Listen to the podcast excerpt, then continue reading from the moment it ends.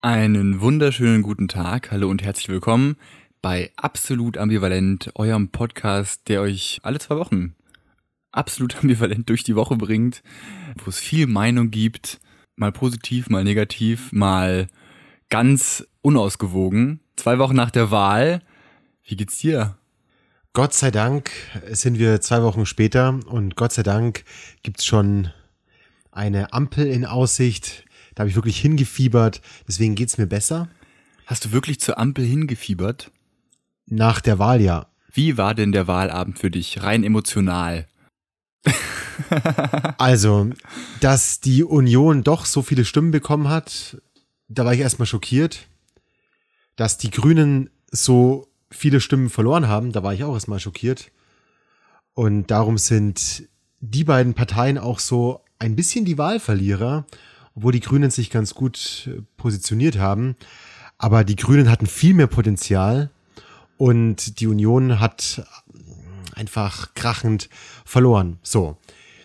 Wie war der Wahlabend? Ich war in Hochspannung. Ich war bis etwa 24 Uhr nur dabei, irgendwelche Daten zu analysieren und Wählerwanderschaften mir anzusehen.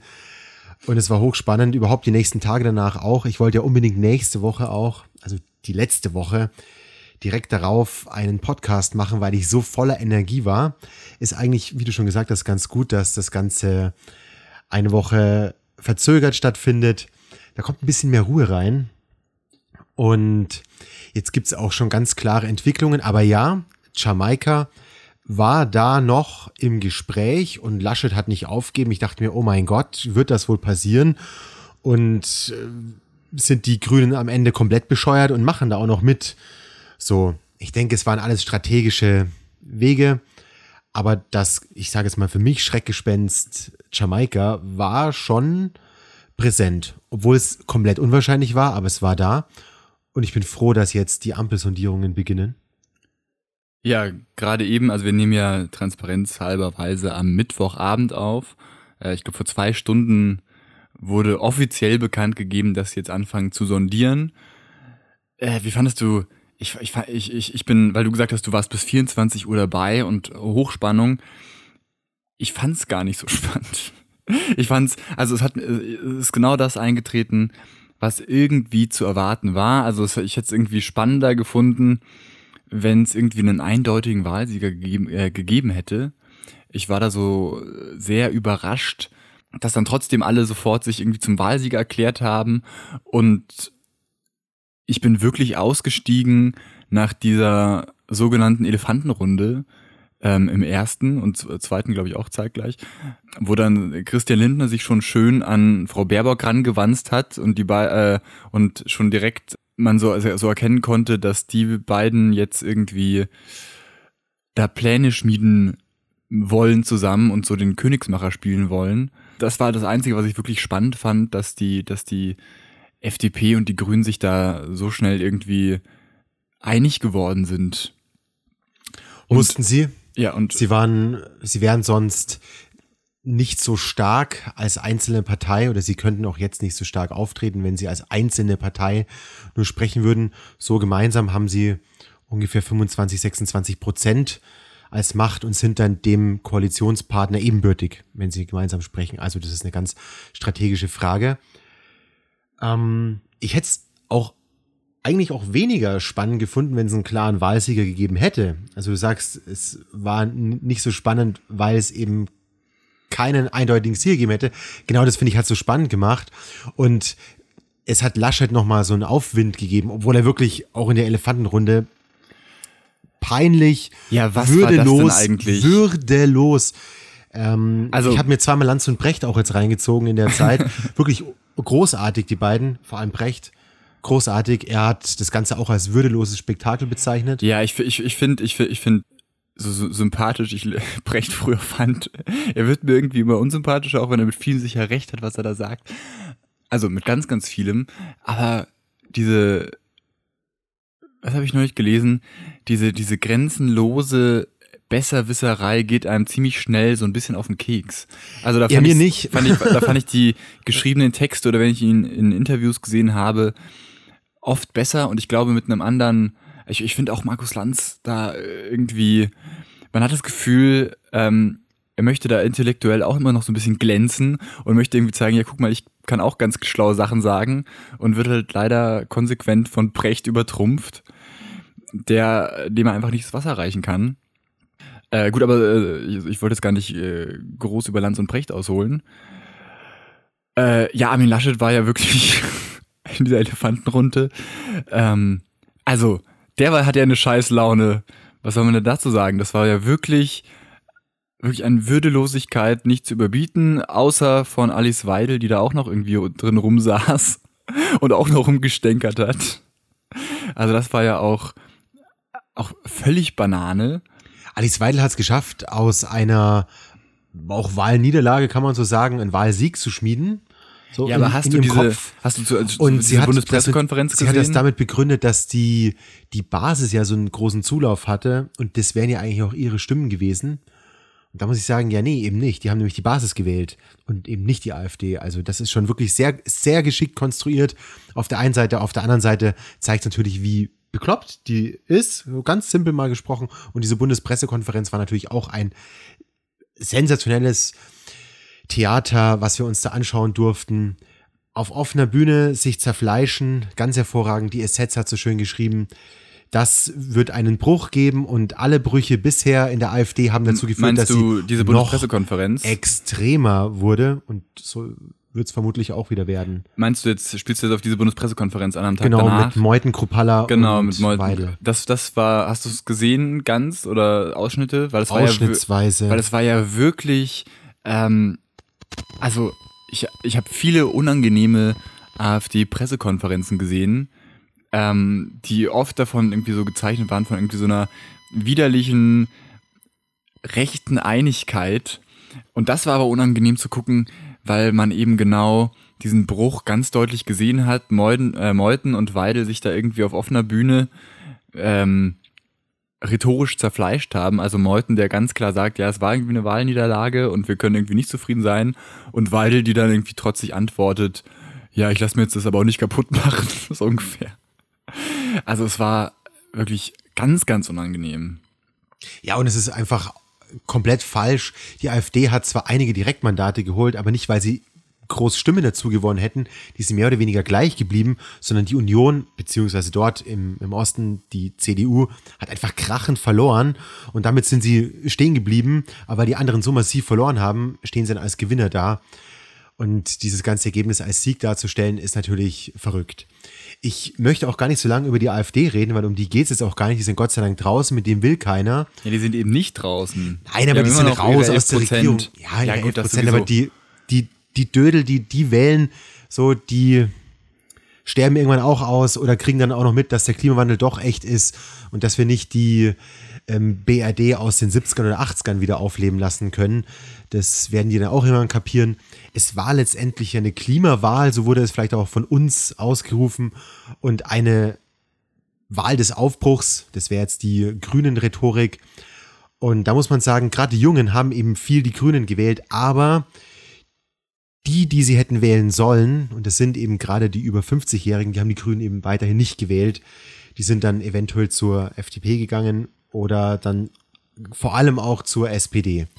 Ja, So, und das ist ziemlich schade und das ist ein echt, muss man so festhalten, auch eine krachende Niederlage für die Baerbock. Und da muss ich wieder mal Brecht recht geben, auch wenn du ihn als Besserwisser gerade dargestellt hast.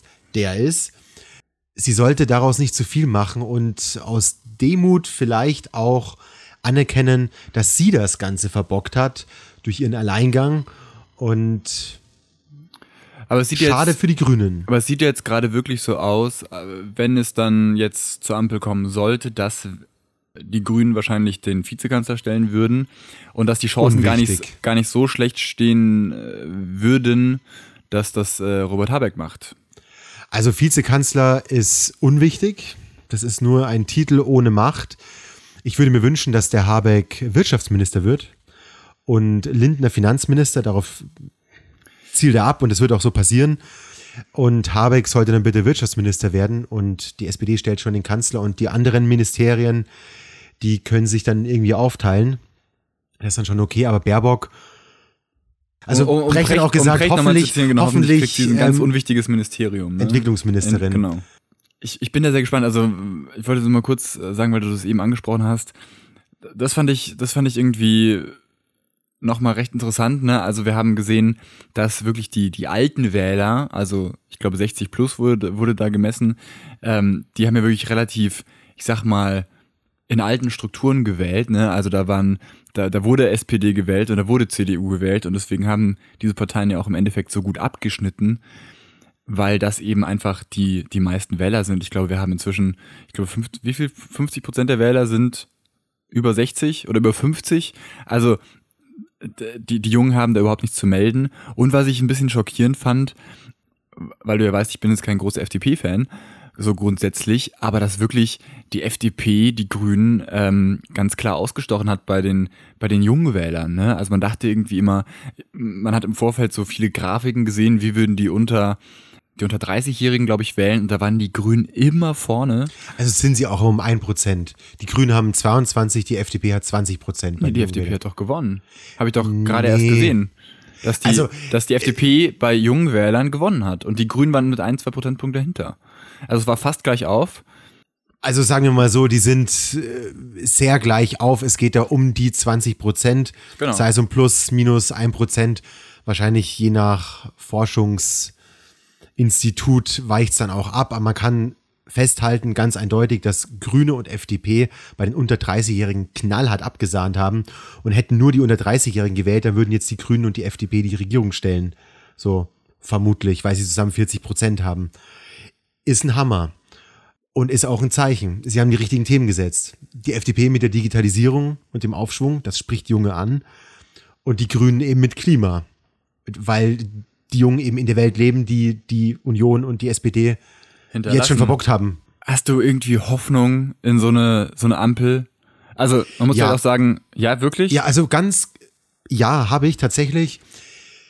Gerade wenn wir uns die Zahlen, die wir gerade angeschaut haben, zusammen vor Augen führen. Die SPD stellt den Kanzler, ist so die Partei der Älteren. So. Das heißt, die sichern mal schön die Renten, würde ich jetzt mal so sagen. Und die Grünen und die FDP, die machen da ein ganz neues Klimawirtschaftsdings. So. Und da habe ich echt Hoffnung, dass sich was ändert. Weil nach, nach Jahren großer Koalition quasi Stillstand, weiter so, weiter so, weiter so. Wir schlafen bald alle ein und in 30 Jahren haben wir drei Grad Erderwärmung. Kann jetzt wirklich was passieren. Und die Grünen und die FDP sind als Aufschwungsparteien aufgetreten und das sind sie auch jetzt noch. Die Grünen eben mit Klima, einer grünen Wirtschaft, nachhaltigen Wirtschaft, eine andere Sozialpolitik und die FDP eben mit Digitalisierung, Erneuerung, Innovation. Und die haben eben zusammen 25 Prozent, mit der SPD 25 Prozent. Das reicht aus, um eine stabile Regierung mit einem gewissen Aufschwungscharakter zu erzeugen. Dass wir hier Klimaziele erreichen, die vernünftig wären, da glaube ich überhaupt nicht dran. Weil selbst die Grünen, wenn sie ihr Programm alleine durchziehen könnten, würden wir die Klimaziele verfehlen. Ja. Und dementsprechend ist es dahingehend ziemlich traurig. Aber trotzdem, im Verhältnis zu dem, was wir an Möglichkeiten haben, ist das die beste Alternative. Ja, es wird immer von der, von- der besten Alternative gesprochen und, und das Wort, was was, was mir wirklich absolut zu den Ohren raushängt, ist der Wählerwillen. Ich weiß nicht, wie oft ich was vom Wählerwillen gehört habe und wirklich jedes Mal mit dem Kopf geschüttelt habe, weil diesen Wählerwillen halte ich für den absoluten Mythos. Ne? Also wir haben ja nicht einen Wählerwillen, sondern wir haben irgendwie knapp 82 Millionen, na nicht ganz, wie viel sind wahlberechtigt? 50 Millionen, 60 Millionen äh, verschiedene Wählerwillen. Also da von einem kollektiven ähm, Wählerwillen zu sprechen, finde ich so ganz schäbig, ja. Das ist Das absolut mich- schäbig. Da das- ist auch nicht ambivalent, da kann ich dir absolut zustimmen. Also ich habe ich hab ständig gedacht, wenn von, vom Wählerwillen gesprochen wurde, nee, ich krieg nämlich genau nicht das, was ich wollte. Also lass mich mal, lass das mal bitte in Ruhe. Und äh, ja, wir müssen jetzt hier einen Kompromiss finden und so funktioniert Demokratie, ist schon alles gut. Aber äh, ja, vielleicht ist es auch Haarspalterei, aber ich habe mich auf jeden Fall über das Wort Wählerwillen und wenn Politiker dann vom Wählerwillen sprechen und wir müssen uns jetzt dem Wählerwillen beugen, ja, dann ähm, Macht das doch mal irgendwie. Ja, ist absoluter Aber dann Schmarrn. sollte man vielleicht der Partei, die die, die meisten Prozentpunkte hat, die absolute Mehrheit geben oder so. Ich glaube, das wäre dann eher wir Wählerwillen. Ne? Also das glaube ich auch nicht. Es ist einfach eine Rhetorikgeschichte Ja. und es ist schon verrückt, das auch so zu behaupten, weil ein FDP-Wähler, der FDP gewählt hat, der wollte FDP. Und der wollte garantiert, und der wollte, CDU noch dazu, ne? Genau, und der wollte garantiert nicht einen, einen roten Kanzler und die Grünen so vielleicht mit an Bord. Und die nächste Frage ist dann nach dem Wählerwillen, naja, können Sie sich dann die Koalition vorstellen und dann sagen eben 75 Prozent, ja, die Ampel wäre dann mir lieber als Jamaika. Und ich finde es auch Hanebüchen, also kann ich dir nur recht geben. Es ist die linke Wähler. So, ich meine, das sind immerhin Ja. 5 Prozent Ja, nicht ganz. ist ne? so, also jeder 20. in Deutschland hat, der Wellengang ist, hat die Linke gewählt und die werden jetzt überhaupt nicht gesehen. Also das ist dann, Ah ja, apropos, wo, wo wir gerade über die Linke reden. Wir haben, wir haben das letzte Mal ja über, ähm, über das Wahlsystem gesprochen und du hast mich im Nachhinein völlig zu Recht auf einen Fehler hingewiesen. Und zwar habe ich behauptet, dass eine Partei erst ab drei Direktmandaten in den Bundestag einzieht. Das ist natürlich völliger Quatsch, absoluter Quatsch. Ab drei Direktmandaten darf die ganze Fraktion einziehen mit der Prozentpunkteanzahl, die sie in den, bei den Zweitstimmen bekommen hat. Und das hat die Linke geschafft. Deswegen ist die Linke jetzt auch mit 4,8 oder 4,9 Prozent im Bundestag vertreten. Und ich freue mich natürlich, dass das äh, Südschleswische Wählerbündnis, ich glaube, so heißen sie. ja, SSW. SSW, ist das Süd? Nee, das ist das, äh, naja, auf jeden Fall diese Minderheit in Schleswig-Holstein, von der ich das, äh, das letzte Mal geredet habe. Ähm, die sind auch mit einem Mandat drin. Das finde ich, finde ich ganz fantastisch. Fände ich auch schön, wenn dieser eine das, das Zünglein an der Waage wäre und dann Das wär's. und zum Kanzler machen werden würde. Absolut. Also Sieht gerade nicht so danach aus, sieht aber nicht so danach aus.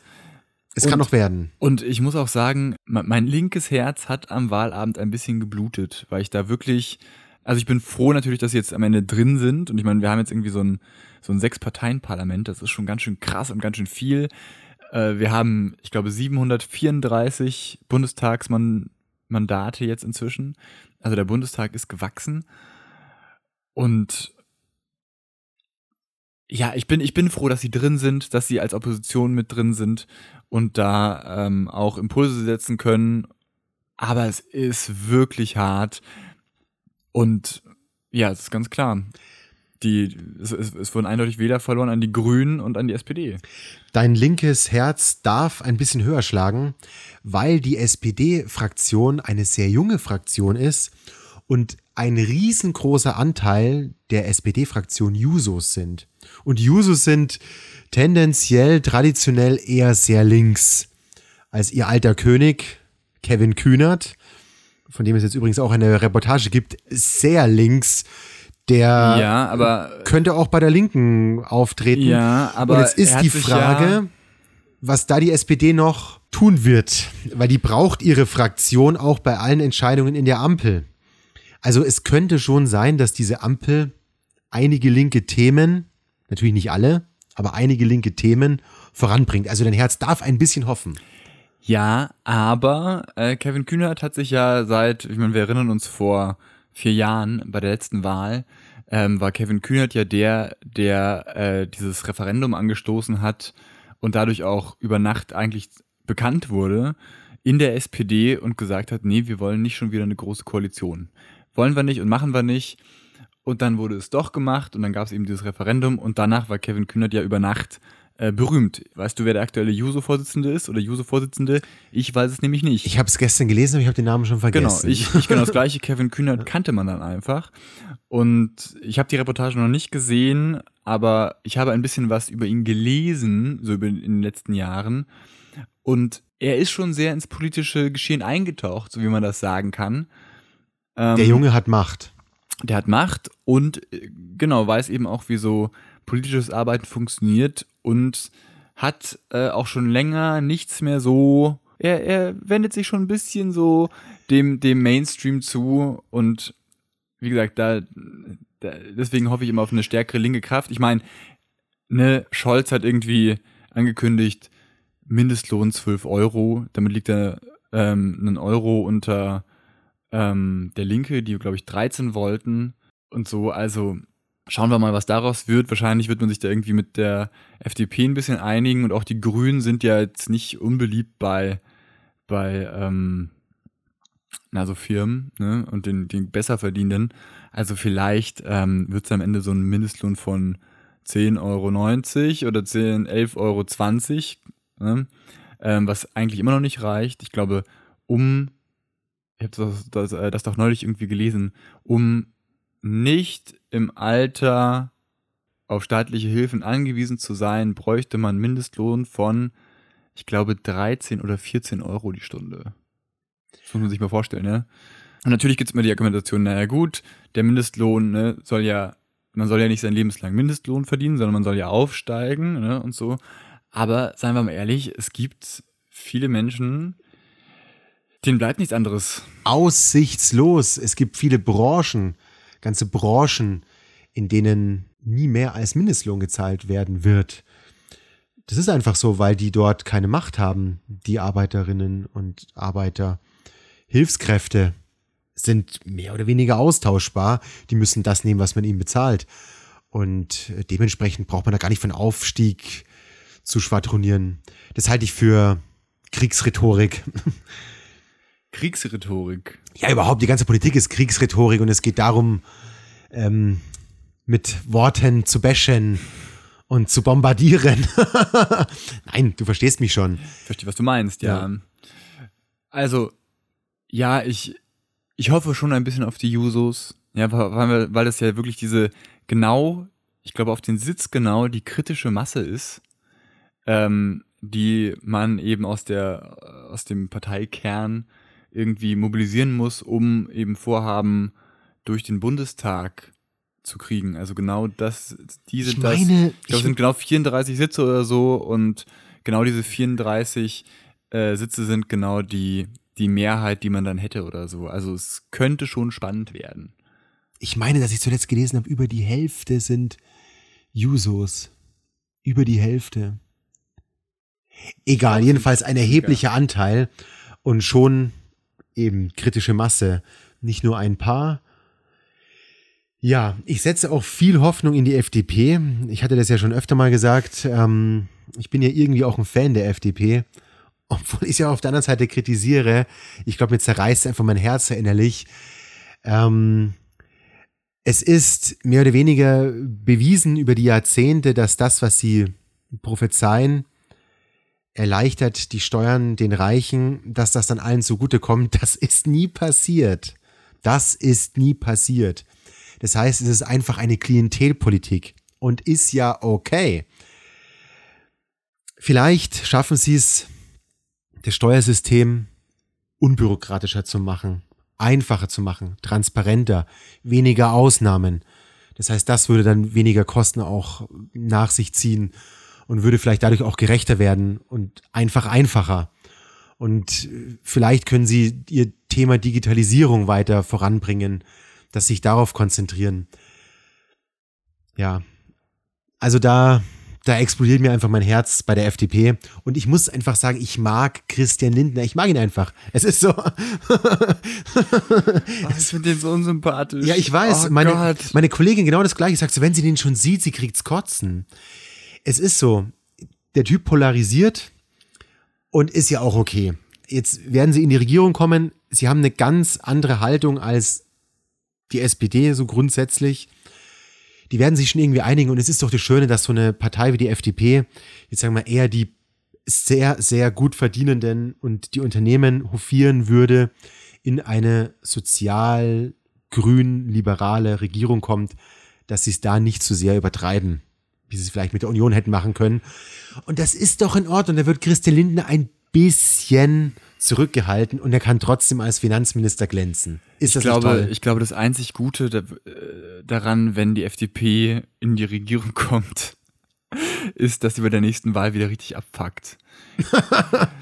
Also schauen ja. wir uns mal an, wir hatten eine äh, schwarz-gelbe Re äh, Regierungskoalition, das war 2009 ne, da kam die, die FDP mit an die Macht Und wir haben ganz genau gesehen, was da passiert ist. Ne? Vizekanzler Westerwelle, der dann äh, die Wahl auch irgendwie krachend verloren hat. Rösle, nee, äh, Rösler war genau, dann Vizekanzler zum Ende. Genau, Westerwelle ist ausgestiegen und Rösle ist dann nachgerückt als Vizekanzler und Gesundheitsminister, glaube ich. Richtig. Wahl krachend verloren, sogar aus dem Bundestag rausgeflogen. Ja. Und ähm, ja, ich habe nichts dagegen, wenn die, wenn die FDP so ein paar Themen in die Hand nimmt, die Dinge, die sie vielleicht auch können, ne? also Digitalisierung, da traue ich ihnen schon was zu. Aber der ganze Rest, also ich meine, ich hoffe irgendwie, dass die, dass die Grünen, ähm, was das Klima angeht, ähm, ne, man, könnte, man könnte, ähm, es wurde immer so durchgerechnet, es gab ja diese, die FDP hat ja gesagt, ne, wir sind auch gegen Klimawandel und wir müssen das alles über den CO2-Preis äh, regeln. So, das war ja das einzige, der einzige Punkt.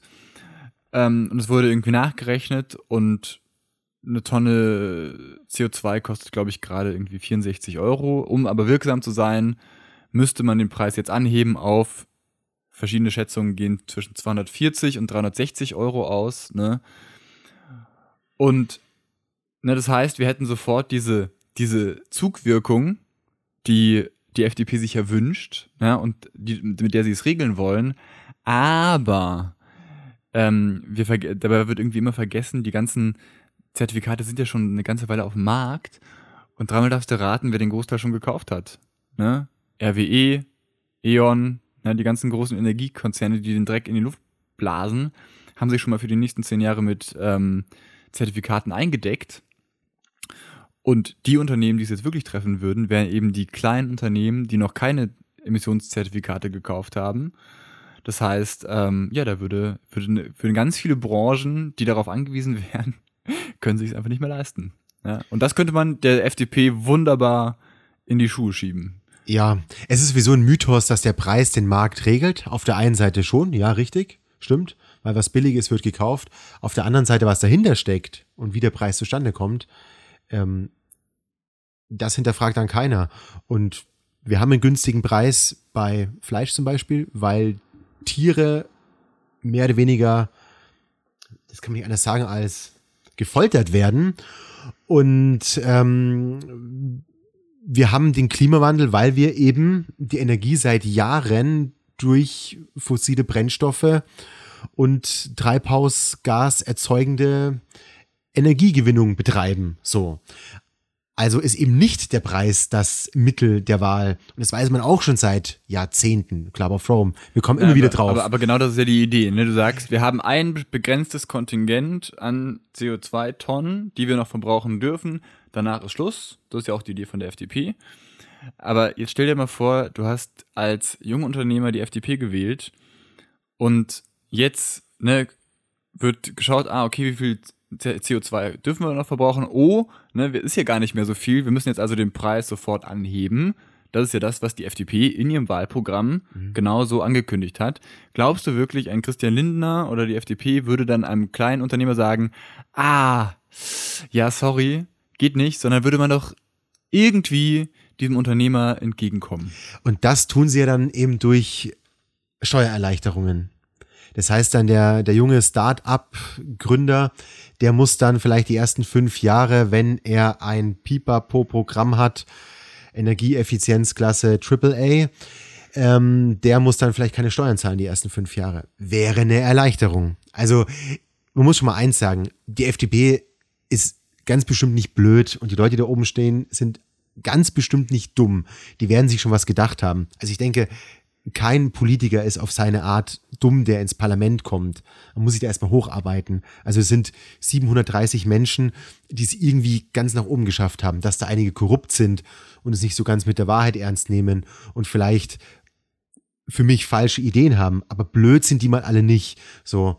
Und die FDP wird vor allem eben von Unternehmern gewählt oder von sehr gut verdienenden und es sind jetzt in der Regel nicht gerade die dümmsten der Erde. So, also die haben sich schon was dabei gedacht. Ob das Ganze natürlich dann sozial gerecht oder auch wirklich funktioniert, also vor allem auf die Punkte, die uns interessiert, wie zum Beispiel Klima, soziale Gerechtigkeit oder dergleichen, das ist dann eine ganz andere Frage. Aber für den Unternehmer und für den klassischen FDP-Wähler funktionieren die Konzepte aber mal ganz bestimmt.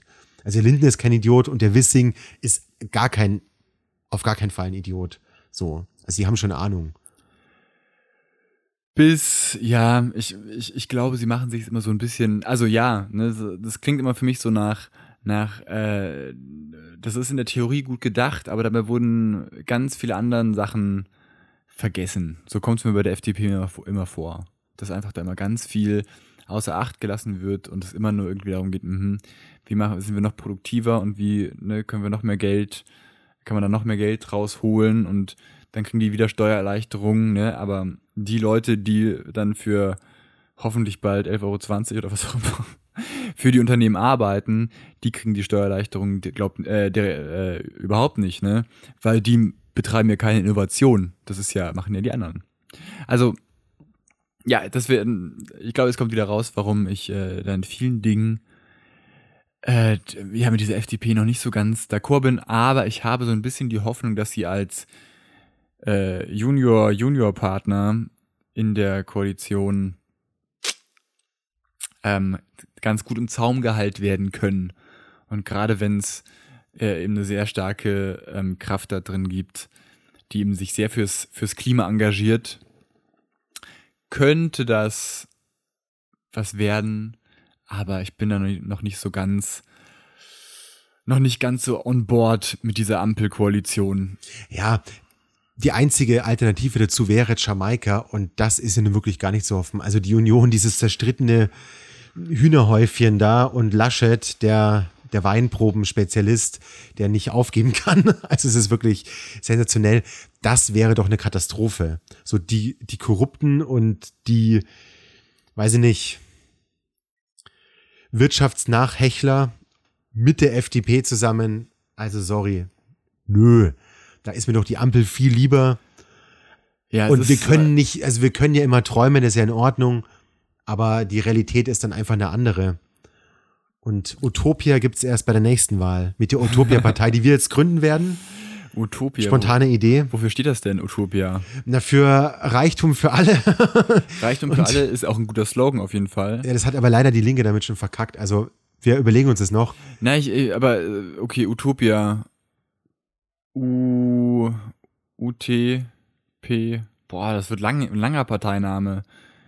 Die äh Die unabhängige Utopia-Partei nee, die unabhängige unsozial. Ups. Nee, nee, Utopia. Ich, ich dachte, wir nehmen Utopia als Kürzel. Ach so. Also unabhängige totale Transparente? transparente, Ordnungsliebende. Ordnungsliebend. Oh, das klingt so sehr sehr konservativ. Ordnungsliebende, aber proletarisch. P. ja. Und innovative Aktionspartei. Aktionspartei. Aktienpartei vielleicht. Aktienpartei. Damit können, Dann wir vielleicht wir noch, alle. damit können wir noch ein paar äh, FDP-Wähler vielleicht abgreifen. Absolut. Aktienpartei. Ja, äh, finde ich nicht schlecht. Ist auch ein guter, guter Folgentitel. Utopia-Partei. Ja, wann, wann gründen wir uns? Meinst du, wir schaffen es in vier Jahren wie die AfD ein kometenhafter Aufstieg? Ähm, kann gut möglich sein, was ich zuletzt auch gelesen habe. Die Zukunft könnte darin liegen, dass eine Partei immer mehr an Wert verliert und die Personen immer wichtiger sind. Hat man jetzt ja in Scholz gesehen. Ist ja, also ist gar nicht mehr so, so geheim, das weiß man schon. Ähm, Frankreich, Macron, letztendlich eine Ein-Mann-Gesellschaft, Trump, also es gibt. Hast du mir zig- den Artikel geschickt oder habe ich ihn dir geschickt oder habe ich, haben wir das unabhängig voneinander, voneinander Ich habe dir diesen Artikel von der SZ, meine ich, geschickt, aber egal. Ja, dann hast du, genau. Sei es drum. Jedenfalls, das wird immer populärer. Zum Beispiel auch Team Totenhöfer. Also ich fand die ja als, als Witz. Der Mann hat ungefähr zwei, ich meine 250.000 in absoluten Zahlen 250.000 Stimmen für sich vereint. Huiuiuiui. wie, viel, wie viel ist das in Prozent? Gar nicht so 0, wenig. Naja, es sind 0, aber gar nicht so wenig. Also die Tierschutzpartei hat, meine ich, eins. Nee, das kann auch nicht sein. Die Tierschutzpartei hat, meine ich, 600.000, das waren 1,5 Prozent. Dann sind Totenhöfer, ja, 0,5 Prozent. Also gar nicht so wenig. Ich will gar nicht über den Totenhöfer reden, aber man kann schon, Jeder, der Nach oben äh, kommen. Zu Todenhöfer was wissen wollen würde, dem empfehle ich ein Interview von Junge Naiv. Äh, eben jetzt wurde vor dem Bundestagswahlkampf aufgenommen, ich glaube drei Stunden Jürgen Todenhöfer bei Tilo Jung. Und äh, Ja, völlig daneben. Wirklich ja. vollkommen völlig orientierungslos, muss man leider sagen. Keine, also es gibt, es gibt natürlich Themen, wo er stark ist, also irgendwie Integration und Renten statt Raketen waren immer so die Slogans. Ja, aber auf ganz viele wichtige Fragen wirklich keine Antwort. Meiner Meinung nach. Meine Meinung. Und äh, wenn ihr wollt, hört euch das an, schaut euch das an. Ähm, es macht schon eine gewisse Freude, sich das anzuschauen. Aber es ist auch an manchen Stellen wirklich tough. Ja, ja. also ich finde eine traurige Figur immer das gleiche Foto. Ich habe immer gedacht, da ist ein Demenzkranker, der einfach zu viele Anhänger und zu viel Geld hat. Gott. Also normalerweise landet so einer oh irgendwann Gott. mal in der Klinik, aber er hat da zu viel Geld und dadurch kann er Plakate naja, also aufhängen. Ja, so. Jürgen Thunhöfer saß, ich weiß nicht wie viel, ich glaube 30 Jahre im Bundestag für die CDU. Ne? Also das ist jetzt nicht, ist jetzt keiner, der politisch unerfahren ist, aber... Er ist 82 und ist zu alt. Ja, das, ähm, ich meine, schau dir mal gut, wer, wer älter als Joe Biden, das schon, aber ja, es war, es war ähm, eine Idee, das zu machen von ihm und er hat offensichtlich ein bisschen mobilisieren können, aber mehr war es halt auch nicht. Ne? Muss man auch jetzt gar nicht drüber äh, viel sagen, wenn man sich das nochmal angucken möchte, schaut euch das Video an. Das verlinke ich und dieses Mal wirklich Jetzt letzte Mal, die, ich weiß, die Quellen sind immer noch nicht da. Super dickes Sorry, aber ich hatte wirklich keine Zeit. Wirklich äh, dickes Sorry. Ja. Ähm, wie, äh, was sagst du denn zur, zur ganzen Strategie von der CDU?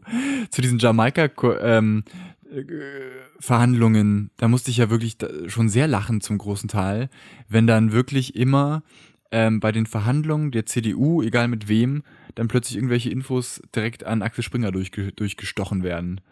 Das fand ich ja wirklich ganz erbärmlich. Ja, ich denke, es war bewusst von denjenigen, die man nicht, die ich nicht kenne, die Bild kennen sie vielleicht, lanciert, um Armin Lasche zu schwächen. Ich glaube, man sieht da einfach auch, da ist einer vorne, der, der Weinprobenexperte, Armin Laschet, er gibt nicht auf. Er will einfach sich an der Macht klammern. Der letzte Strohhalm.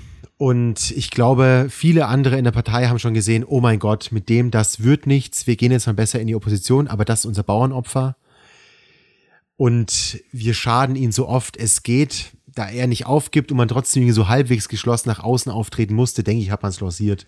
Also Achso, du meinst äh, aus der Partei wurde Ja, also die aus der Partei haben ganz bewusst, wollte, haben ganz bewusst sagen, ihn schwächen die, wollen. Die, die Bildzeitung. Nein, die Bildzeitung, die Bildzeitung ist. Ähm, die druckt einfach alles, was. Die druckt alles, was sich verkauft. Ja, die Bildzeitung äh, hat jetzt einen eigenen Fernsehsender, Bild TV. Hast du, da mal, hast du da mal reingeschaut? Nein, ich habe in Bild TV nicht reingeschaut. Ich habe eine Reportage über Bild TV gesehen. Von Zapp, die Zapp-Reportage. Möglich. Hast du mir das nicht sogar geschickt? Sehr gut Link? möglich. Also ich habe dir, ich habe mal, ich. Äh, es war eine einzige Katastrophe der Sender ist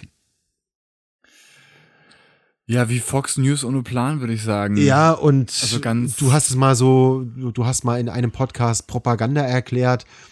Also es kommt einem so vor, es ist so ein schlimmst, schlimmstes Boulevard, so aus den Anfang 90er Jahre, ganz schmierig und also ich kriege einfach nur das Kotzen. Ja, ich mache mir Sorgen. Und den Vergleich mit diesem Chefredakteur, Julian dem Reichelt. mich, nee, dem anderen, dem Klaus Strunz. Also sorry, da muss ich ja sagen, nachträglich, ich muss sie noch anzeigen, wegen Beleidigung, Verleumdung und was weiß ich, was das da für ja, Straftatbestände. Dicke Sorry, dicke Sorry, Satire, Satire. Also äh, da kommt die Satirewarnung, Gott sei Dank. Also wirklich, was, was die da veranstalten, ich finde, wir dürfen gar nicht darüber reden, um dann noch mehr Werbung dafür zu machen, weil es ist unwürdig und ich, ich finde fast, der Verfassungsschutz sollte da ein Auge drauf haben. Ganz im Ernst. Ja, aber ich finde so, es so ganz interessant. Also ich meine, am, am, Wahlabend, ich habe das auch nur im Nachhinein mitbekommen, ähm, warum Bild jetzt äh, gerade verklagt wird von ARD und ZDF. Hat Bild TV nichts Besseres zu tun gehabt, als einfach live, ähm, also in ihrer Wahlsendung gleichzeitig hinter sich ARD und ZDF zu streamen, dass man quasi den Vergleich haben konnte und haben einfach das, die Bilder abgegriffen ähm, von ARD und ZDF und haben dann auch, glaube ich, das, die Elefantenrunde einfach so irgendwie mit übertragen. Und es war natürlich alles überhaupt nicht rechtens, ne? Also die hatten überhaupt keine, gar kein Recht dazu und das Ganze liegt jetzt, glaube ich, bei den Gerichten. Also das ist wirklich auch völlig, völlig absurd. Und ich mache mir ein bisschen Sorgen um Thomas Gottschalk, um ehrlich zu sein. Ich glaube, der hat jetzt so sein, sein Rentner-Dasein äh, ja, frisst, fristet jetzt gerade bei Bild TV. Vielleicht Und- ist gleich auch dement, aber zu viel Geld. Also wirklich. Oder geldgeil. wirklich ganz äh, bedenklich, was, äh, also, wir, wir haben ja vor nicht allzu langer Zeit, vor einem halben Jahr, oder wann war das, mit dieser, ähm, mit der, wie hieß das nochmal? Die, die Meinung, Das war diese Talkrunde Diese zu Talkrunde. dem Begriff Zigeuner und Thomas ja, Gottschalk also hatte sich allgemein dazu was geäußert. Cancel Culture, was darf man denn noch sagen? Ähm, wo er ja auch schon irgendwie aufgefallen ist und ich glaube, er hat sich da drin ganz gut gefallen in der Rolle. Auch so ein bisschen ne, nach, nach 100 Jahren Wetten das und nett zu allem kann man jetzt endlich mal die Meinung raushauen. So kommt es einem ein bisschen vor, wenn man sich das so anschaut. Und äh, ja, diese ganze, diese ganze Veranstaltung ist irgendwie immer so ein bisschen sehr ähm, es wirkt einfach schon, nur vom Zusehen schon unseriös. Ne? Und ich meine, das Ganze ist ja auch, kann mir niemand erzählen, dass das nicht kalkuliert ist. Ne? Also ich glaube, Bild hat äh, eine, also eine verschwindend geringe Quote im, im Fernsehen, ne? weil es noch gar nicht überall gefunden wird. Ähm, und teilen sich, glaube ich, oft noch so einen Sendeplatz mit N24 Doku oder was auch immer. Ähm, und das Ganze ist natürlich nur gestartet worden, ne, um jetzt, nachdem der Zeitungsmarkt Print relativ tot ist, ähm, um an das äh, schöne, viele Werbegeld-Money ranzukommen, was es halt im Print oder in Online einfach nicht mehr so gibt. Ne? Und da führt man jetzt genau das weiter, was man in Bild macht und produziert eigentlich live die Inhalte für den nächsten Tag für die Printausgabe. Und das ist einfach irgendwie super unangenehm zu sehen. Also schauen wir mal, äh, wie relevant das noch so in Zukunft wird. Ich habe ein bisschen Angst, dass es noch sehr relevant wird. Und so ein bisschen, also die, ich glaube, die Hoffnung ist schon so ein bisschen an den Erfolg von Fox News anknüpfen zu können. Schauen wir mal. Wenn ich mir einen klassischen AfD-Wähler vorstelle, 35 Jahre, ein abgehängter Mindestlohn, der steht auf solche Themen und der schaut auch fern. Den Rezo-Schauer werden sie nicht abgreifen und die über 50 oder 60-Jährigen vermutlich auch nicht, weil für die ist es wahrscheinlich auch einfach Käse und zu reißerisch und viel zu viel. Und auf der Fernbedienung zu weit hinten. Ne? Und so weit hinten, genau. Und da gibt's einfach die klassischen Programme. Also wenn Rosamunde Pilcher läuft, warum soll ich dann Bild TV schauen? Ja, ich sehe die Gefahr nicht so groß wie du, weil ich denke, Fernsehen ist allgemein tot und es kommt viel mehr auch über Social Media und über YouTube Ja, über sonstige die- ne, also ich- Online-Angebote. Ich, ich habe jetzt gerade gesagt, die, die, die, die Quote im Fernsehen ist nicht gut, aber die Clips werden ja auf YouTube äh, verbreitet und werden da relativ gut, äh, gut geklickt und werden natürlich dann auch weiter verbreitet. Und ähm, ja, also es ist, es ist schon, ähm, funktioniert, glaube ich, eben auch so als Internet-Ding ganz gut, ne? Und eben auch genau dieses, dieses Aufregungspotenzial, was es dann bei diesen Clips natürlich gibt, ist natürlich wahnsinnig hoch. Und ähm, ne, also alles, was geteilt wird, ist natürlich dann ein Klick mehr. Wenn die Leute draufklicken und sich drüber aufregen, ist ja ähm, Bild erstmal egal, weil das machen die seit den 50er Jahren. Leute aufregen und auch die Diskussionen, ne, also in den Kommentaren oder so, ähm, ich meine, das, das sind im Prinzip, ja, kennen die das alles schon. Sie haben es jetzt nur endlich mal verlagert in einen anderen Raum. Wir werden sehen, was passiert. Ich glaube nicht dran, dass sie es schaffen, weil ich denke, dass gerade die junge Generation, ich sage das immer wieder, auf andere Themen achtet, auf andere Quellen, auf die Quellenseriosität immer mehr achten wird. Nicht umsonst haben eben die Grünen und die FDP so einen hohen Zulauf, weil die als informiert, als transparent auftreten und ich glaube, dass diese Generation Bild Union einfach langsam verschwindet. Und es ist nochmal so dieses letzte Schreien, ah, wir wollen auch noch mitmachen. Und uns gehen die Leser weg und jetzt gehen wir eben dahin. Die werden schon ihre Idioten finden, aber die große Masse werden sie damit nicht erreichen. Glaube ich einfach nicht dran. Ich glaube, dass die Jungen viel informierter durchs Leben gehen, sich viel breiter informieren. Du ja auch schon. Du zitierst dann mal hier über Medien, du schaust mal Jung und Naiv, dann liest du trotzdem mal die FAZ, dann unterhältst du dich mit Verwandten, die vielleicht aus einem konservativen Milieu kommen. Na, ist doch so. Ja, und absolut. ich glaube, so sehen, sehen unsere jungen Menschen aus. Sagen wir mal, alle unter 35, vielleicht sogar unter 40, die informieren sich, gerade in den Städten. Ich, ich, ich Gerade in Städten, die glaube, informieren ich, sich ich breit. glaube, das ist eine sehr naive Annahme und ich möchte jetzt irgendwie nicht selbstherrlich klingen oder so, aber das, was ich so, ne, und ich meine, das ist wieder repräsentativ. Ich glaube, es gibt viele, die das so machen, ja, und ich glaube auch, wenn man irgendwie immer noch an diesem Podcast dran ist und zuhört, ähm, dann ist einem sowas schon wichtig, ne, weil sich hier alle zwei Wochen oder jede Woche hinzusetzen und zwei Leuten beim übers Politikreden zuzuhören, ist ja jetzt schon, äh, ja, macht ja eigentlich jeder, ne? Also von dem her, ich, ich, ich würde sagen, der größere Teil von meinem Umfeld ähm, ist da nicht so drauf und ist nicht so informiert. Und das ist jetzt überhaupt kein Vorwurf oder so, aber die lesen dann halt die Kurzmeldungen, die ihnen aufs Handy gespült werden, von irgendeinem Algorithmus vor, vorsortiert und die kennen dann halt die Schlagzahlen, Ze- die Schlagzeilen. Und das ist auch okay. Mm, Also von dem her, ja, ich, ich, ich hoffe, dass es immer mehr wird, aber nur die Schlagzeilen zu kennen, ähm, führt eben auch oft dazu, dass man dieses Gefühl hat, allumfassend informiert zu sein und dabei führt es aber eigentlich eher zum Gegenteil, ne, weil man eben nur die halbe Wahrheit kennt und das ist oft schlimmer, als gar nichts zu wissen. Also die ganze Wahrheit kenne ich leider auch nicht. Da werde ich auch mein Leben lang nicht hinkommen. Na, natürlich nicht, wer kennt die schon, ne? Also ich Genau. jetzt auch Genau, was ich feststellen kann, die Grünen sind eine Partei, bei der man grundsätzlich viel von dem, was man kennt, loslassen muss, wenn sie ihre Politik durchziehen und ein höheres Ziel vor Augen haben muss. Das heißt, Rettung des Planeten. So.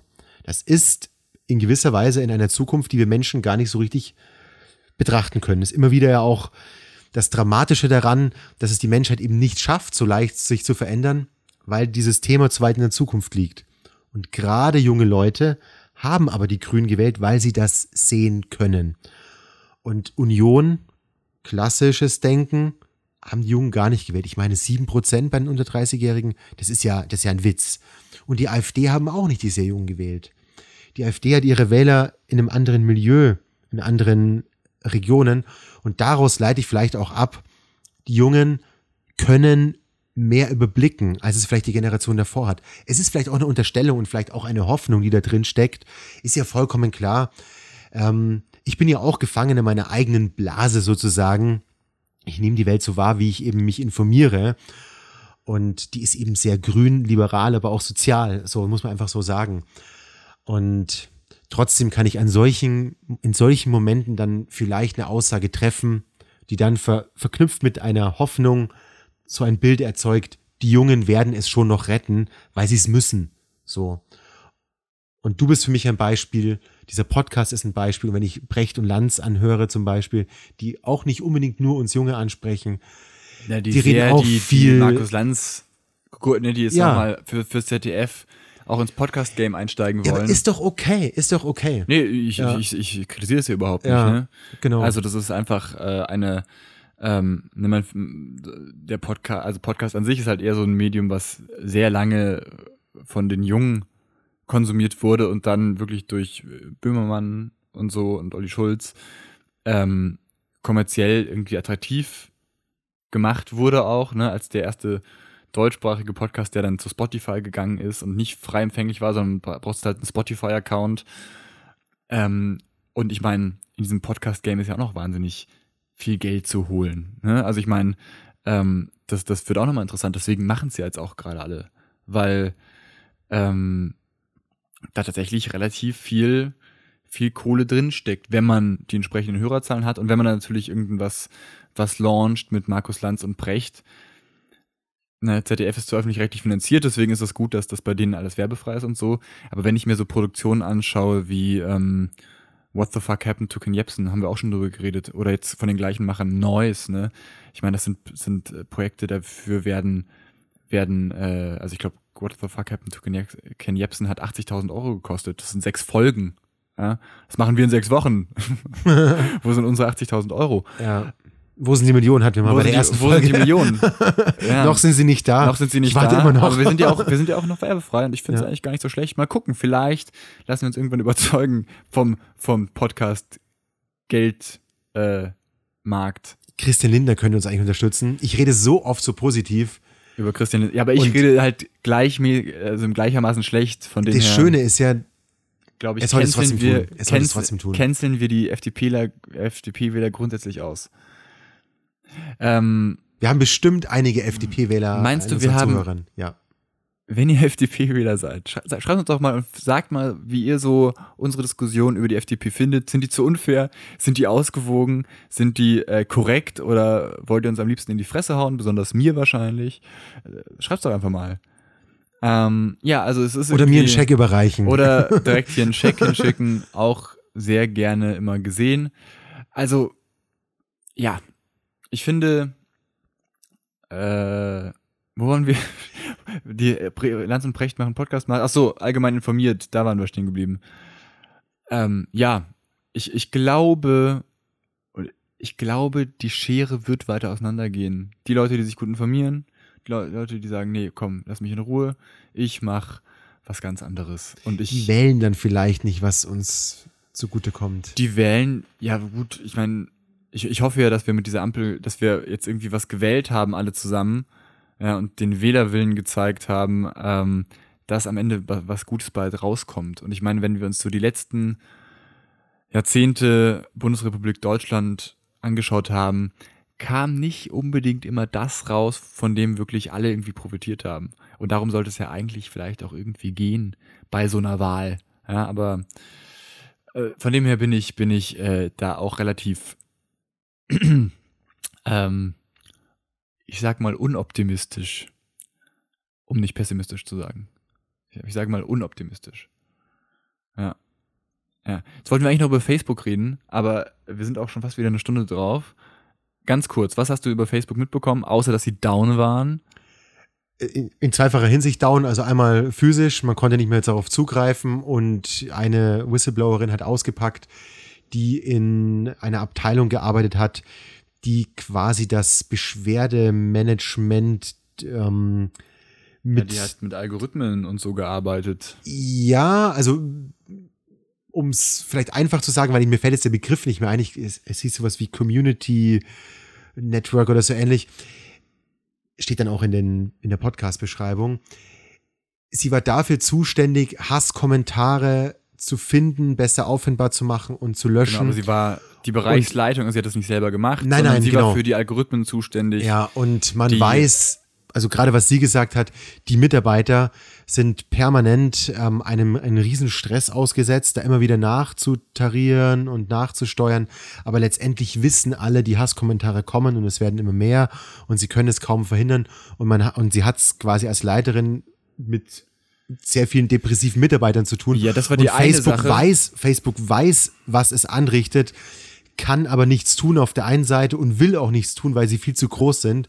Und letztendlich sagt sie auch sowas wie, Ihr sagt ganz genau, Facebook weiß von dem Problem und Facebook entscheidet sich bewusst dagegen, diese Probleme zu beheben, weil dadurch würden sie Geld verlieren. Genau. Also, das ist das, was sie sagt. Und das, ist was ich so. ein bisschen gemein jetzt so zu unterstellen, weil Nee, sie sagt auch, genau sie, die Worte, sie, sie machen, sie machen, Das sind genau die Worte, die sie vom Kongress benutzt hat. Also ich okay, lege da da habe ich gestern Mund. ganz, ganz anders das ist das, gelesen, das ist aber genau okay. das Zitat. Ja, dann Also pack's in die Shownotes, weil Genau, ich, ich, ich habe es packe, anders gelesen. Ich packe einen Podcast in die Show Notes von der New York Times, The Daily, und da geht es wirklich eine halbe Stunde nur um dieses Hearing, was die Dame vom Kongress hatte. Ähm, diese Leaks fanden ja in der Washington Post statt. Wir haben ja mal ähm, diese Folge gehabt, wo es um ähm, Microtargeting ging, ne, was natürlich auch im Wahlkampf ähm, jetzt gerade wieder eingesetzt wurde. Auch da gab es einen tollen Bericht ähm, von der ARD, äh, wo das nochmal erklärt wurde. Und ähm, es gibt viele Studien, wir haben auch über diesen Film gesprochen, ähm, wo es ja darum ging, was machen eigentlich soziale Medien, im Speziellen jetzt so Facebook, Instagram, mit uns psychisch. Und was sie jetzt nochmal gesagt hat, eben, dass Facebook eben eine riesige ähm, ja, Research ähm, im Unternehmen hat, die eben genau solche Sachen untersuchen. Ne? Da ging es um Studien, ähm, wo es darum ging, ähm, wie fühlst du dich denn, wenn du Instagram besuchst, ne? als Jugendliche, die da die ganze Zeit mit perfekten Körpern umge äh, beschossen wird und äh, macht dich das depressiv? Hast du ähm, Selbstmordgedanken? Ja? Das hat Facebook alles selber untersucht und ist zu dem äh, Schluss gekommen, ja, ist, ist schädlich. Ja? Und diese ganzen Studien wurden eben zurückgehalten. Ähm, Facebook ähm, hat das jetzt Wissenschaftler noch schwerer gemacht, irgendwie Facebook selber zu untersuchen, indem sie in ihren Code nochmal so Garbage Code eingebettet haben, damit du dir Facebook eben nicht so einfach untersuchen kannst. Mm, ja, und jetzt ähm, kommt eben diese Whistleblowerin und sagt, pass auf, hier ist Facebook, hier, ne, wir haben die Studie und die Studie und die Studie gemacht und Facebook weiß ganz genau, ähm, was, die Probleme, was die Probleme sind. Und im Endeffekt geht es immer darum, ja, ändern wir das oder wollen wir weiterhin wachsen, wollen wir mehr Geld verdienen? Und es wird jedes Mal sich für mehr Geld verdienen entschieden. Das war so die, die Kernaussage, ähm, die sie da vom US-Kongress bei ihrer Befragung gesagt hat. Wie gesagt, verlinke ich in die Podcast-Beschreibung. Ja, und ich hau den SZ-Artikel rein, ähm, ja. wo das eben etwas milder dastand, dass sie eben schon versuchen, was zu tun, aber es ihnen auch einfach nicht möglich ist. So auch, dass sie davon wissen, Selbstmord, genau das gleiche habe ich auch gelesen. Und es ist faktisch so, es gibt mehr Selbstmorde, gerade bei Instagram. Und es werden mehr, vor allem junge Frauen, depressiv, wenn sie auf Instagram sind absolut, da gehe ich mit. Sie hat es, so wie ich es gelesen habe, etwas abgeschwächt, dass sie nichts tun konnte und natürlich das Unternehmen auch nicht gerade einen riesen Willen hat, aber, aber es sagt, geht auch nicht. Die haben so, ein, so eine Reichweite mit, mit dreieinhalb Milliarden Menschen, glaube ich, oder sind es drei Milliarden, ist auch schon egal, ähm, dass man nicht mehr so zugreifen kann. Also letztendlich müsste dann Facebook sagen, ja gut, wir wissen, da werden Menschen depressiv, also müssen wir den ganzen Laden einstellen. Und das kann man natürlich auch nicht machen. Ja, aber genau das ist, sagt sie eben nicht. Also okay. wenn ich das, wenn ich das, Dann, also wenn ich es richtig verstanden habe, ne, ja. ne, es geht genau darum, ähm, wir haben, wir haben da ähm, junge Mädchen, also es ging in dieser einen Studie vor allem um junge Mädchen, so, was für Content kriegen die angezeigt, ne? Wie funktioniert der Algorithmus? So, also, du bist ein junges Mädchen und du interessierst dich für ausgewogenes, gesundes Essen. Ne? Geht gar, gar, gar nicht um eine Diät. Dann wird der Algorithmus dir aber über die Zeit ne, Diäten vorschlagen, ähm, äh, perfektere Körper vorschlagen und ähm, das wird dich, ne, also diese ganzen Sachen werden dazu führen, dass du dich mit anderen vergleichst und dass du eben irgendwann ähm, vielleicht auch Content ähm, zu irgendeiner Di Diät reingespült bekommst in dein Feed, der absolut schädlich ist, ja, oder Werbung für Beauty-OPs etc. Da sind wir uns, da sind wir uns einig. Genau, also das haben wir da sind wir uns einig, da sind wir uns absolut genau, einig, genau, ja. gesagt. Und daran könnte Facebook natürlich was machen. Ne? Also gerade im Bereich äh, Teenager und Kinder. Facebook hat richtig, nur dann wäre ihr ganzes ihr ganzes Geschäftsmodell hinüber, weil es baut darauf eben auf. Ja, und das aber, ist eben das Problem. Da müssten sie ihren Laden einstampfen. Aber sie, aber genau, aber sie, aber sie schlägt. Ne, aber du könntest trotzdem weiter Werbung verkaufen. Ne, aber du kannst schon Stellschrauben an dem Algorithmus drehen, um gerade Kinder, Jugendliche, aber auch alle anderen zu schützen. Ja? Ja. Genau, was ich auch ganz interessant fand, war nur noch zu, kurz zum Abschluss. Ähm, Im Unternehmen weiß man seit langem, dass ähm, wie viele Fake News es gibt und so. Und vor ein paar Jahren gab es eine Initiative von Facebook, die ähm, Content von Freunden und von der Familie ähm, prioritär behandelt hat. Ne? Also das heißt, Facebook hat gesagt, ah, ihr kriegt hier so viel Werbung und ihr kriegt so viel News angezeigt, wir ändern jetzt diesen Algorithmus und jetzt kriegt ihr mehr Content von Freunden und der Familie angezeigt. Klingt ja erstmal gut, ja? hat aber zum Beispiel in der Corona-Pandemie ähm, dazu geführt oder bei den US-Wahlen etc., dass du eben nicht mehr die ordentlich recherchierten Geschichten von Journalisten gezeigt bekommst, sondern nur noch deinen verrückten Onkel, der sagt, lass dich mal nicht impfen, sondern trink lieber einen Liter Bleiche, dann kannst du auch kein Corona kriegen. Und auch das sind so Probleme, ne? Von denen weiß man alles und es gibt Lösungen dafür, das sagt sie auch. Also man könnte eben zum Beispiel die Timeline nicht mehr nach dem ähm, anzeigen lassen, was am meisten Traffic verursacht, was dich am meisten triggert, sondern du könntest es ja wie früher, ich weiß nicht, ob du dich noch erinnerst, hast du die, deine Timeline angezeigt bekommen in dem zeitlichen Verlauf, wie jemand was gepostet hat. Ja? Und dadurch hättest du eben das Ganze sortiert nach Zeitreihenfolge, aber eben nicht mehr nach dem Content, der dich am meisten triggert und nach dem, was der Algorithmus berechnet, ne, wodurch du am längsten auf der Seite bleibst. Und das wären alles Sachen, Okay, die man also machen dann sind, wir auch, dann sind wir auch einer Meinung, vollkommen klar. Es geht natürlich Facebook auch um Wachstum. Ja. Die wollen mehr an der Börse machen und wollen mehr Kohle, klar. Darum der Preis, der Markt reguliert eben nicht alles. Da ist der nächste Beweis. Und es ist gut, dass es eine direkt aus dem Unternehmen, die da auch was zu sagen hatte, mal wieder eine, also alle, die aus diesen Social Media Betrieben aussteigen, sagen, oh mein Gott, ich habe meine Kinder eh schon, ich habe es ihnen verboten und bitte nutzt das nicht. Es macht süchtig, es ist absolut schädlich und es ist eine Katastrophe für unsere Gesellschaft. Da ist der nächste Beweis. Letztendlich nichts Neues, aber nochmal hier das der ist, Schlag. Das ist genau das, So. ähm, was ich mir auch gedacht habe. Auch bei allem, was sie erzählt hat. Ne, wir haben uns diese Doku angeschaut, The Social Dilemma, haben wir auch ausführlich drüber geredet. Das sind jetzt nicht wahnsinnig neue Erkenntnisse. Was irgendwie neu ist, war für mich, dass Facebook diese Studien selber erhebt. Und zwar, ne, Facebook hat Zugriff auf einen Datensatz, davon kann jede Universität nur träumen, weil die haben nun mal über eine Milliarde Mitglieder, ja, und da können sie A-B-Testing machen, etc. Das ist alles möglich, ja, und Facebook macht das auch, und zwar seit Beginn. Ja, haben, sie haben Experimente gemacht, als die erste Wahl war von Trump, haben sie da auch Experimente gemacht und haben überlegt, na, sollen wir das jetzt so anwenden, dass wir Trump vielleicht verhindern? Gab's alles, hat man am Ende nach heutigem Stand, Wissensstand eher so gelassen und hat da nicht eingegriffen, aber es wäre möglich gewesen. Ja? Und das war jetzt wirklich das, das Neue und das vielleicht auch nochmal Erschreckende. Facebook erhebt dazu eigene Daten. Diese Studien sind da und diese Studien werden ähm, bewusst zurückgehalten. Und deswegen vergleicht sie das eben ähm, so ein bisschen mit der Tabakindustrie, ja, die auch selber Studien gemacht haben und gemerkt haben, oh, Rauchen ist aber schädlich und diese Studien genauso zurückgehalten hat wie heute eben Facebook. Und dass das ganze Thema komplexer ist, ja, weil du kannst nicht einfach sagen, okay, wir müssen Tabak stärker regulieren, sondern ein soziales Netzwerk sind ja Interaktionen und Algorithmen. Das wird nochmal sehr, sehr spannend werden. Also, äh, Hörempfehlung, New York Times, The Daily. Ich packe das in die Podcast-Beschreibung und du schickst mir den Artikel. Und dann äh, reicht das vielleicht auch mal für heute. Für heute reicht auf jeden Fall. Wir sehen uns ja auch schon in zwei Wochen wieder.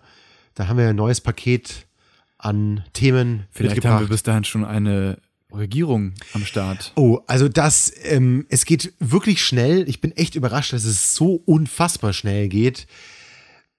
Aber dass wir in zwei Wochen eine Regierung haben, huiuiui, ich würde es mir wünschen, weil dann geht's Na, endlich los. Haben wir, vielleicht haben wir abgeschlossene Sondierungen und man setzt sich dann mal so an den Koalitionsvertrag.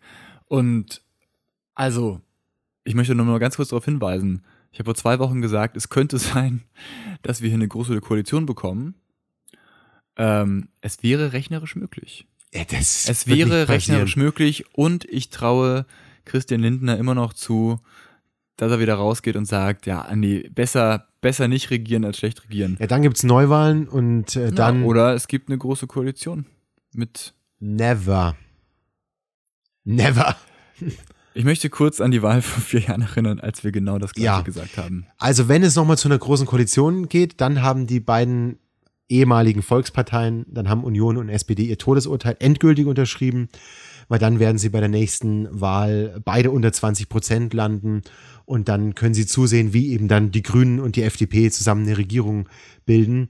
Und ja, dann sollten sie jetzt schon mal einen guten Spar, einen guten Sparvertrag anlegen oder gute ETFs aussuchen, dass sie das letzte Einkommen ihres Lebens erwirtschaften werden, weil wenn sie eine große Koalition anstreben, dann sind sie komplett tot.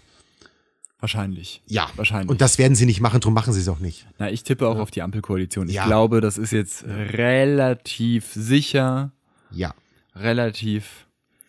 Und, Letzte äh, Chance würde bestehen, Lasche tritt zurück und Söder sagt, okay, Jungs, ich mach's. Aber der wartet schön ab. Die können sich jetzt schön erneuern. Da gibt es so Nee. viele, die, die ähm, jetzt vier Jahre brauchen, um sich in Position zu bringen. Ähm, Nee, ich glaube auch, also ich, ich glaube, es tut der CDU nach 16 Jahren mal gut, wieder in die, in die äh, ähm, Opposition zu gehen. schlaft Also- euch mal aus. Genau, schlaft euch mal aus. Boah, hey, aber also Philipp Amthor ist wieder im Bundestag, hat sein Direktmandat verloren, aber ist natürlich über Listenplatz 1 wieder reingekommen. Alter, hart verloren. Maaßen ist auch nicht drin. Da bin ich ja sehr glücklich. Thank God. Thank God. Also, die Wahl, ne, wir haben jetzt irgendwie viel rumgenölt und so, aber die Wahl hatte schon auch ein bisschen was Gutes. Also Ja, gerade wenn ich mir so Maßen und so angucke, boah. Also da bin ich irgendwie ganz froh, dass er da nicht reingekommen ist. Ja. Also die Ränder sind etwas kastriert worden. Bisschen die, die AfD, die Linke ja schon sehr kastriert. Wir werden sehen. Wir werden sehen, äh, was die nächsten zwei Wochen so bringen. Und dann sehen wir uns in zwei Wochen wieder, wenn es wieder heißt, äh, absolut ambivalent durch die Woche. Ich freue mich auf dich, Max. Ich freue mich auch. Tschüss. Mach's gut. Tschüss.